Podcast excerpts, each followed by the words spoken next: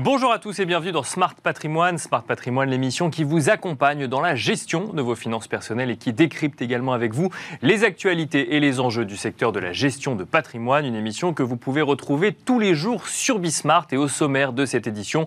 Nous commencerons tout d'abord avec l'art à la une, le rendez-vous dédié aux actualités du monde de l'art, un rendez-vous proposé par Sybille Aoudjan, journaliste spécialisée sur les questions d'art au sein de la rédaction de Bismart.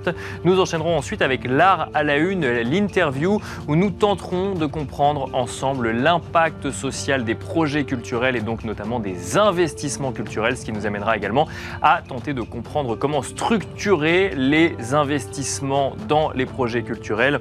Donc une interview euh, qui sera réalisée avec Adriano Piccinatti di Torcello, euh, Global Art and Finance Coordinateur chez Deloitte. Et puis enfin, dans la troisième partie de Smart Patrimoine, dans Enjeu Patrimoine, nous tenterons de comprendre ensemble euh, ce qu'est un contrat de quelles sont ses différences avec un contrat d'assurance vie et donc quand utiliser un contrat de capitalisation. Nous aurons le plaisir de recevoir en troisième partie d'émission Guillaume Serrault, président de Alikis Conseil, pour en parler. À tout de suite dans Smart Patrimoine. Et nous commençons tout de suite avec l'art à la une, le rendez-vous dédié aux actualités du monde de l'art. Un rendez-vous toutes les semaines avec Sybille Aoudjan, journaliste spécialisée sur les questions d'art au sein de la rédaction de Bismart. Bonjour Sybille. Bonjour Nicolas. Bienvenue sur le plateau de Smart Patrimoine. On commence avec les actualités de cette semaine. La sélection de Paris Plus a été dévoilée, Sybille. Effectivement, Paris Plus a dévoilé le nombre de galeries qui seront présentes à la prochaine édition en octobre 2023. On retrouve 154 galeries, donc c'est plus ou moins le même nombre que l'année dernière. En revanche, la répartition au sein des galeries de la foire est différente. Dans le secteur principal, il y aura un petit peu moins de galeries seront présentes. On retiendra notamment euh, l'absence de la galerie Mariam Ibrahim et aussi de la galerie André Shipchenko. Tandis qu'il y aura aussi sept nouveaux noms, nouveaux noms qui n'auront jamais fait cette Paris Plus jusqu'à présent. Par exemple, euh, Bortolami à New York, Lando Fine Art Galerie de Montréal ou Richard Nagy Galerie de Londres. Il y aura cependant plus de galeries dans le secteur des galeries émergentes. On retrouvera par exemple la galerie parisienne Parliament qui présentera des sculptures en céramique de Charlotte Duhallet et la galerie parisienne sans titre avec des œuvres de l'artiste amérindienne Sequoia Scavulo. On note aussi une transition de quatre galeries qui étaient l'année dernière dans le secteur émergent et qui vont venir cette année dans le secteur des grandes galeries. Et euh, la liste est donc courte de quatre galeries Antenna Space de Shanghai, Galerie Anne Barreau de Paris, Carlos Ishikawa de Londres et Édouard Montassu à Paris. En tout, ce sont 33 pays qui seront représentés. Et pour rappel, Paris Plus se déroulera du 20 octobre au 22 octobre 2023 pour les dates du grand public. On continue avec les actualités hein, dans le monde de l'art euh, cette semaine. Sibylle, la collection Jean Chatelu entre au Centre Pompidou. Oui, c'est plus de 400 œuvres qui rejoignent les collections du Centre Pompidou. Jean Chatelu est décédé en 2021 à l'âge de 82 ans. Il était agrégé d'histoire, maître de conférences à la Sorbonne, auteur de Peindre à Paris au XVIIIe siècle, édition Jacqueline Chambon, et surtout grand collectionneur. Il a réalisé une collection qui était initialement orientée vers les œuvres primitives et surréalistes, mais après, petit à petit, il s'est tourné vers l'art plus contemporain. Il n'avait pas de, de, descendance, donc il a décidé de léguer l'essentiel de ses collections à la Fondation Antoine de Galbert, qui était un collectionneur et ami. C'est ainsi que la Fondation réalise cette donation au musée Pompidou. Et alors, est-ce que euh, vous savez, Sibi, quelles sont les œuvres que l'on pourra découvrir au Centre Pompidou? Oui, le Centre Pompidou alors, possède déjà certains artistes qui sont présents dans cette collection de Jean Chatelu, comme des œuvres de Boltanski, de Yayoi Kusama ou encore Robert Maurice. En revanche, d'autres artistes comme Rachel Harrison ou Anna Solal vont enrichir les collections du musée.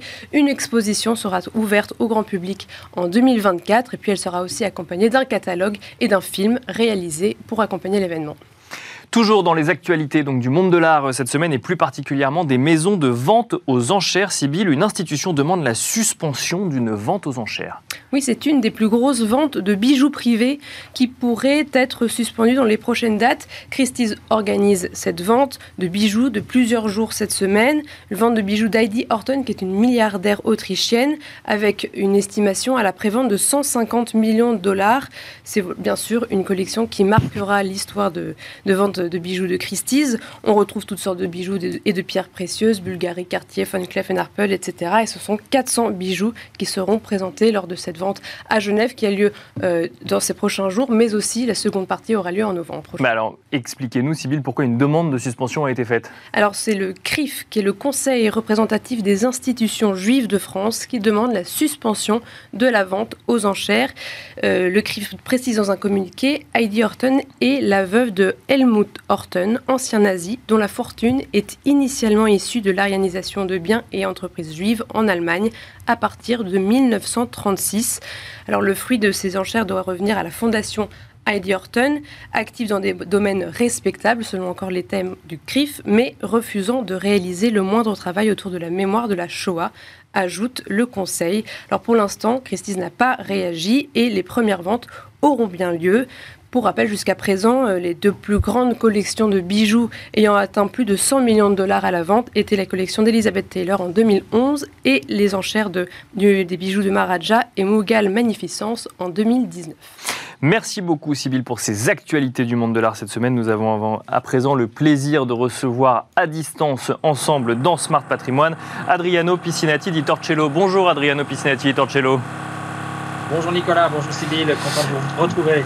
Bienvenue dans Smart Patrimoine. Je rappelle que vous êtes Global Art and Finance coordinateur chez Deloitte. Nous allons tenter de comprendre ensemble quel est l'impact social d'un certain nombre de projets culturels et donc euh, mécaniquement d'investissement dans des projets euh, culturels. Nous allons tenter de comprendre ensemble également comment euh, structurer le secteur. Vous avez publié un rapport, Deloitte a publié un rapport en fin d'année dernière qui s'intéressait notamment à l'impact social des investissements culturels. Quelles étaient les conclusions de ce rapport, Adriano go.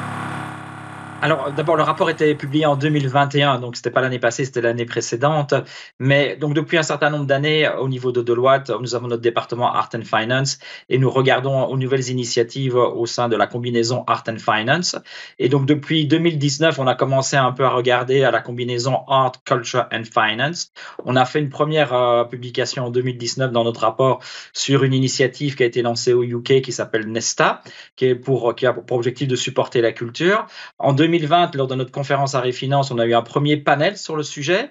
Et puis en 2021, on a vraiment dédié une section complète parce qu'on pense qu'effectivement, dans la réflexion Art and Finance, euh, toucher à tout ce qui touche à social impact investment et culture faisait beaucoup de sens. Maintenant, soyons tout à fait euh, honnêtes, on a ouvert une porte. À notre niveau, on essaye effectivement de créer de la, visibilité, de l'attention sur ce, nouveau sujet. Euh, en termes de développement, ce qui est vraiment, je pense, très intéressant, c'est surtout euh, le fait que notre dernière conférence qui a eu lieu en 2022 au Vatican, on, a mis en avant toute cette réflexion social impact investment et culture, et on a pu présenter notamment grâce à Deloitte Italie, une nouvelle méthodologie pour mesurer euh, l'impact des projets culturels et donc de là faciliter éventuellement son investissement. Mais l'impact autour des projets culturels, en quoi ça se différencie? Ou alors est-ce qu'il y a d'autres structures qu'il faudrait mettre en avant euh, par rapport aux fondations, aux œuvres de mécénat qui existent déjà aujourd'hui? Alors ça, c'est une question qui est, très large. En fait, ce qu'on constate, c'est que la culture et les entreprises culturelles euh, ou créatives représentent plus ou moins, ce sont des chiffres de l'UNESCO, 3% euh, du, du, GDP, ça représente plus ou moins 6% de l'emploi. Et un des vrais soucis pour euh, soutenir en fait ces initiatives, c'est le problème de financement. Et donc, euh, ce qu'on constate, c'est qu'effectivement, tout ce qui est philanthropie, tout ce qui est fondation, euh, sont bien sûr très utiles, mais pas suffisants pour supporter la croissance de, ce secteur culture et économie euh, culturelle ou, ou, ou d'industrie créative qui a été reconnu, et ne, l'oublions pas, c'est seulement en 2021 que les ministres de la culture du G20 ont enfin mis à l'agenda du G20 la culture comme étant un moteur pour la reprise économique. Et il y a une reconnaissance, notamment au niveau de l'OCDE, de développer des nouveaux process et des nouveaux mécanismes de financement euh, pour la culture et pour les industries créatives. C'est pour ça qu'effectivement, tout ce qui est euh, fondation, philanthropie, c'est très intéressant, mais non suffisant.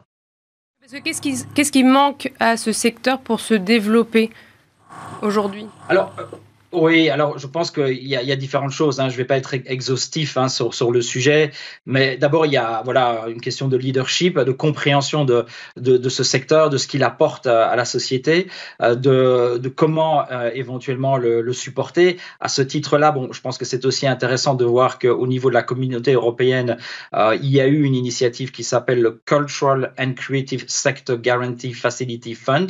Donc c'est une initiative de la Banque européenne d'investissement et du Fonds européen d'investissement qui a pour objectif d'éduquer d'une part les banquiers sur les industries créatives et également de garantir certains prêts qui seraient faits à cette industrie. Donc ça, c'est déjà une première initiative intéressante pour aller dans la bonne direction.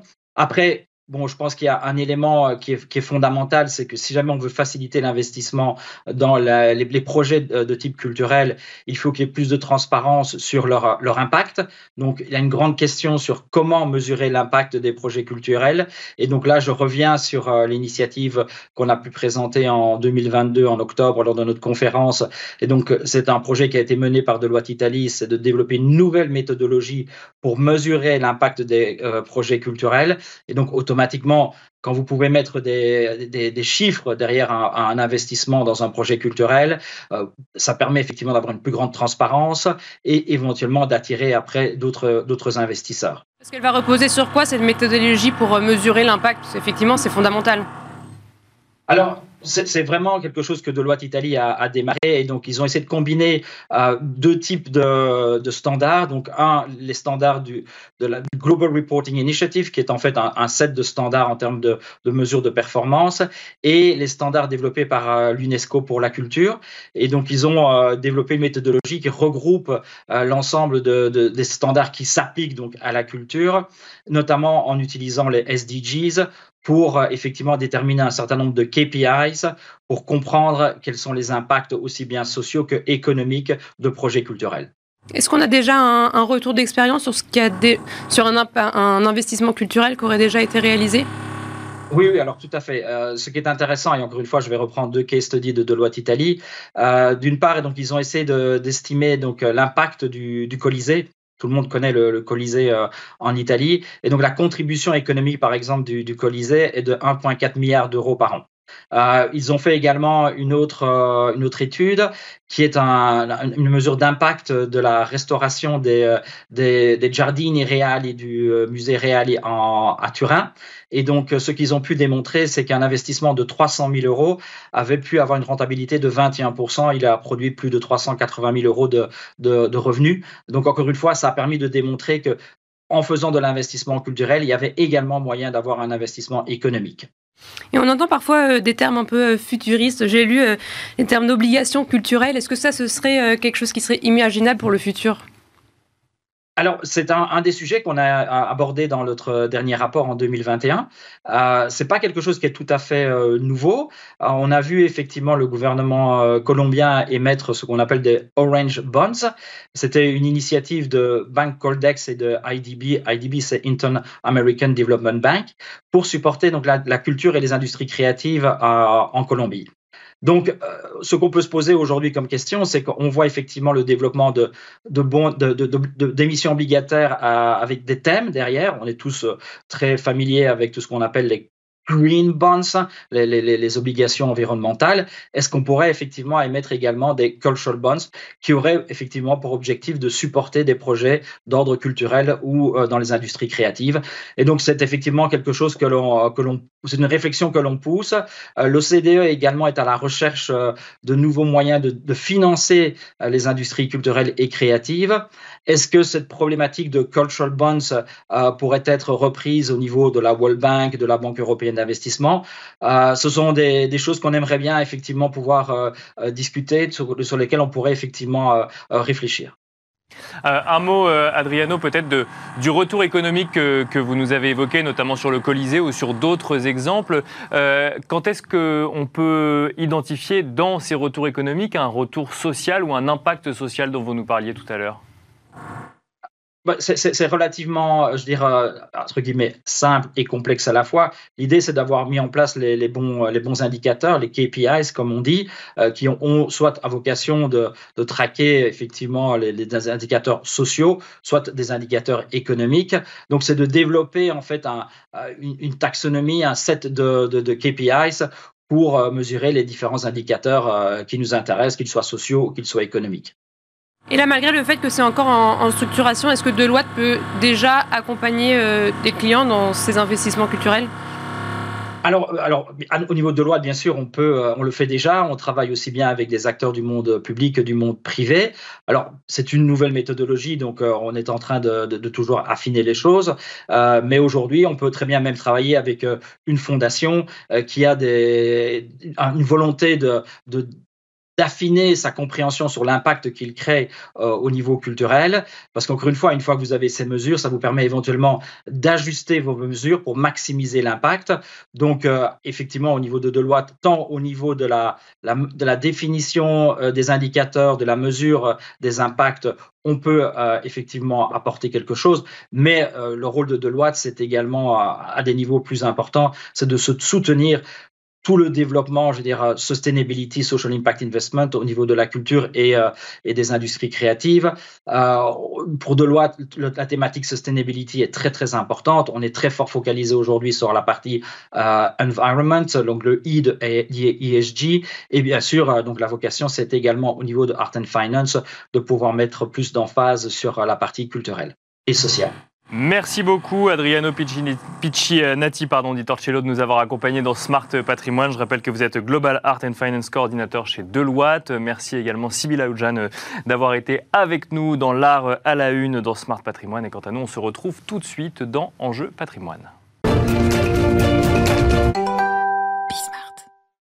Et nous enchaînons à présent avec Enjeu patrimoine. Nous allons tenter de comprendre ensemble ce qu'est un contrat de capitalisation et surtout peut-être différencier le contrat de capitalisation du contrat d'assurance vie. Pour en parler, nous avons le plaisir de recevoir sur le plateau de Smart Patrimoine Guillaume Serrault. Bonjour Guillaume Serrault. Bonjour. Bienvenue sur le plateau. Vous êtes président de Alikis Conseil. Vous allez nous expliquer ce qu'est un contrat de capitalisation, mais aussi dans quel cas l'utiliser, comment l'intégrer dans sa stratégie patrimoniale. Peut-être pour commencer, le contrat de capitalisation se rapproche d'un contrat d'assurance vie, mais ça reste deux produits distincts qui ont leurs différences. Exactement, ce sont vraiment euh, deux enveloppes d'investissement différentes. On met euh, très souvent en avant euh, les vertus patrimoniales d'un contrat d'assurance vie, qu'elles soient juridiques, économiques, fiscales, parfois dans sa dimension luxembourgeoise. Il n'en demeure pas moins que le contrat de capitalisation peut avoir toute sa place dans une organisation patrimoniale pertinente, parfois parce que c'est plus opportun, souvent parce que c'est complémentaire, et ça peut être aussi une réponse là où l'assurance vie ne l'est pas, dans le cas notamment des personnes morales qui peuvent souscrire un contrat de capitalisation et pas un contrat d'assurance vie. Donc il y a de réelle similitude entre les deux enveloppes d'investissement et des points de différenciation euh, assez clairs qui font que, de mon point de vue, c'est assez complémentaire. Pour qu'on comprenne bien à quoi sert un contrat de capitalisation, on l'utilise dans les mêmes proportions et j'ai envie de dire de, la même façon qu'un contrat d'assurance vie, c'est-à-dire ensuite derrière pour concevoir une allocation, une allocation entre fonds euros, unité de compte et investir sur les mêmes typologies d'actifs? Eh Exactement. En fait, euh, un contrat de capitalisation a, euh, parmi les, les similitudes, l'étude dont on parle, et euh, vous l'avez relevé, c'est euh, l'univers d'investissement. L'univers d'investissement est strictement identique entre un contrat de capitalisation et un contrat d'assurance vie. D'ailleurs, euh, au niveau des compagnies d'assurance, souvent on a les deux contrats en, version vie et en version capi. D'accord. On va avoir accès à toute une multitude effectivement de sous-jacents d'investissement, des plus sécuritaires, type fonds euros, fonds monétaires, aux plus dynamiques, hein, des unités de compte actions, des titres vifs. Et puis, ça s'est développé depuis quelques années tout un univers du non-côté, euh, type de la pierre-papier, euh, le private equity, et puis aussi également... Donc on a accès aux mêmes classes d'actifs euh, sur un contrat de capitalisation Exactement, on a toutes les classes d'actifs, c'est un des points de, similitude du contrat d'assurance vie et du contrat de capi. Il y en a d'autres donc, des points de similitude, si vous dites que c'est un des points de similitude Exactement, on peut en, relever quelques autres. Déjà, le mode de souscription, un contrat d'assurance vie, un contrat de capi, de capitalisation, on peut avoir une adhésion simple, une souscription, une souscription simple, c'est-à-dire que moi, en tant que personne physique, je souscris seul un contrat de capitalisation, comme je peux le faire pour un contrat d'assurance vie. Parfois, il est, également possible de faire une co-souscription à deux pour des raisons, euh, notamment si on est marié sous le régime de la communauté, ça peut avoir euh, du sens de faire une co-souscription.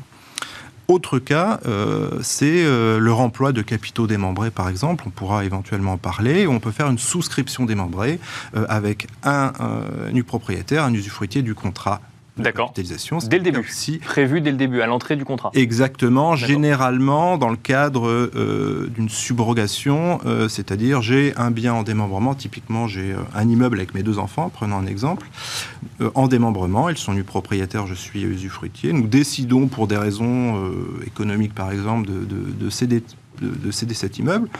Le principe est que normalement, on partage le prix de vente entre l'usufruitier et le ou les nus propriétaires en fonction de la valeur des droits de chacun.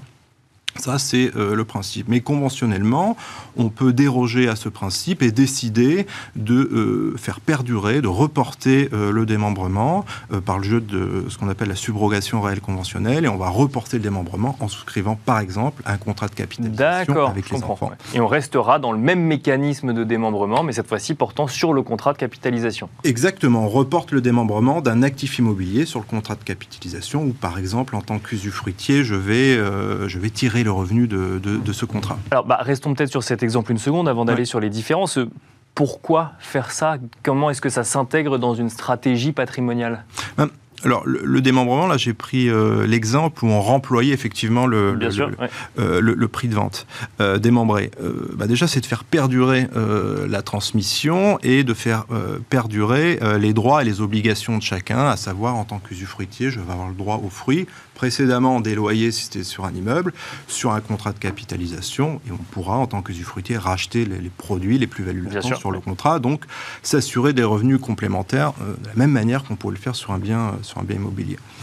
Et puis, quelque chose que l'on peut faire en cours de vie du contrat de capitalisation, euh, puisque c'est une, une, des différences quand même avec euh, le contrat d'assurance vie, c'est qu'on va pouvoir le donner. On peut le donner en pleine propriété, euh, un contrat de capitalisation, ce qui peut permettre, ce qui permet notamment d'une part de purger les plus-values latentes et d'autre part de conserver l'antériorité fiscale du contrat, puisque vous le savez, comme un contrat d'assurance vie, un contrat de capitalisation a une fiscalité privilégiée en termes de rachat, autrement dit en termes de retrait, après 8 ans. Bien sûr. Donc on conserve cette antériorité euh, fiscale. Donc on peut le donner euh, en pleine propriété en cours de, en cours de vie.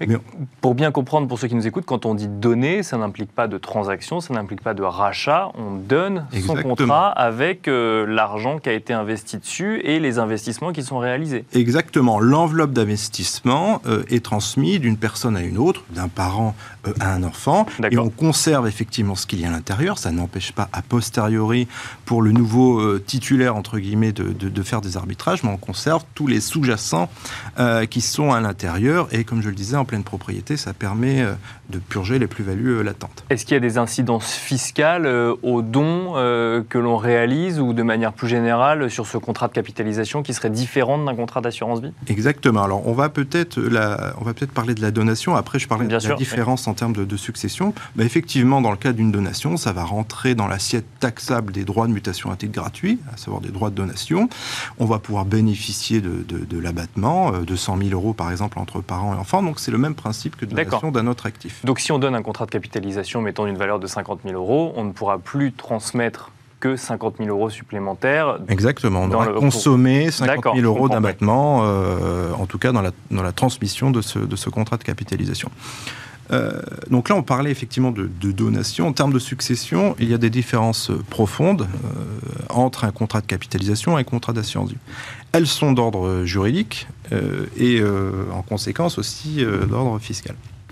Juridiquement, un contrat d'assurance vie, quand le souscripteur assuré décède, le contrat est terminé. Il y a un terme au contrat, ce qu'on appelle le dénouement du contrat qu'est-ce qui se passe? Euh, En fait, les capitaux d'essai vont être transmis aux bénéficiaires qui auront été euh, euh, désignés par le, souscripteur assuré, avec le cas échéant le bénéfice de la fiscalité de l'assurance vie en cas de décès de l'assuré, qui est très avantageuse avant 70 ans et qui aussi met un peu moins, voire beaucoup moins, après 70 ans. Et avec un traitement fiscal en dehors de la succession effective de la personne. Exactement. On est euh, de toute façon, le, principe, c'est que euh, les capitaux d'essai d'un contrat d'assurance vie sont hors succession. Ça, c'est vraiment d'un point de vue juridique et d'un point de vue fiscal. On va pouvoir bénéficier, d'un en tout cas pour les primes versées avant 70 ans, d'un abattement de 152 500 euros et d'une taxation des 700 premiers euros euh, taxables à 20% au-delà 31,25. Et ce que je vous dis, c'est par bénéficiaire. D'accord? Donc on multiplie potentiellement les abattements. Dans Ça, c'est l'assurance vie. Exactement. Dans le cas d'un contrat de capitalisation, il n'y a pas de dénouement du contrat. Euh, c'est-à-dire qu'en cas de décès, de même manière que pour une donation, le contrat est transmis aux héritiers, effectivement, euh, qui, vont, euh, vont récupérer l'enveloppe d'investissement avec une purge, je l'ai dit, de la plus-value latente, une conservation de, de l'antériorité fiscale et aussi on n'y pense peut-être pas souvent, c'est qu'à l'intérieur d'un contrat d'assurance vie ou de capitalisation, il peut y avoir des sous-jacents type private equity, type des fonds datés, euh, des produits structurés qui ne sont peut-être pas arrivés à l'échéance. Bien sûr, et ça des investissements long terme qu'on voudrait conserver en tant qu'investissement long terme. Autant l'assurance vie en cas d'essai, on, coupe la ligne. Alors théoriquement, on pourrait transmettre les titres euh, dans le cadre de l'assurance vie euh, aux bénéficiaires. Dans la réalité, c'est beaucoup plus euh, complexe auprès des assurances, alors que dans un contrat de capitalisation, on ne coupe pas, on ne met pas fin aux sous-jacents, et donc on continue la vie des contrats avec des sous-jacents qui ont une durée un peu plus longue, ça, euh, ça a plus de sens. Deux sujets encore que j'aimerais traiter dans le temps euh, limité qui nous est imparti. Comment est-ce que je crée une stratégie patrimoniale avec un contrat euh, d'assurance vie et un contrat de capitalisation? Est-ce que je dois choisir entre l'un et l'autre ou l'autre ou au contraire je peux euh, concevoir une stratégie avec les deux? Non, non, il n'y a pas forcément besoin de choisir l'un ou l'autre. Ça peut être vraiment l'un et l'autre. Ça va dépendre des cas en termes de stratégie.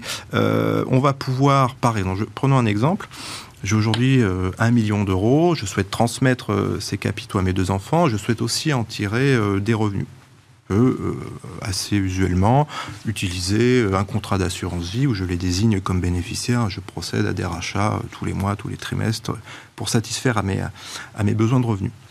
Je peux aussi, avec la même stratégie, cette même volonté de bénéficier de revenus et de transmettre, souscrire un contrat d'assurance vie à hauteur de 600 000 euros où je vais les désigner comme bénéficiaires et euh, souscrire euh, deux contrats de capitalisation, par exemple, pour lesquels je vais donner la nue propriété. Si, dans mon exemple, j'ai 60 ans, je vais réduire le coût de la transmission d'à peu près 60%. Donc, encore une fois, il n'y a pas du tout de martingale, ça va dépendre effectivement de la, de la situation patrimoniale euh, de l'épargnant, ça va dépendre effectivement de, de, ses objectifs, mais ils peuvent être tout à fait complémentaires, aussi dans une optique de, de transmission comme dans une optique de revenu. Dans une optique de préparation de sa retraite, il y a une, un choix à faire entre les deux ou pareil, les deux restent complémentaires? Non, les deux restent complémentaires puisque euh, on va pouvoir bénéficier euh, d'une fiscalité en termes de retrait euh, bah, particulièrement pertinente après 8 ans. Après, l'ajustement se fera essentiellement en termes de transmission et là, ça va vraiment dépendre des cas. Quoi. Merci beaucoup Guillaume Serrault d'être venu sur le plateau de Smart Patrimoine. Je rappelle que vous êtes président de Alikis Conseil. Merci beaucoup. Merci Jean. Nous n'aurons pas eu le temps de parler du côté personne morale euh, dédiée euh, au contrat de capitalisation qui peut, j'imagine, servir euh, notamment pour la trésorerie d'entreprise. Vous reviendrez nous en parler du coup sur le plateau de Smart Merci beaucoup, merci, à vous de nous avoir suivis. On se retrouve très vite sur Bismart. Merci.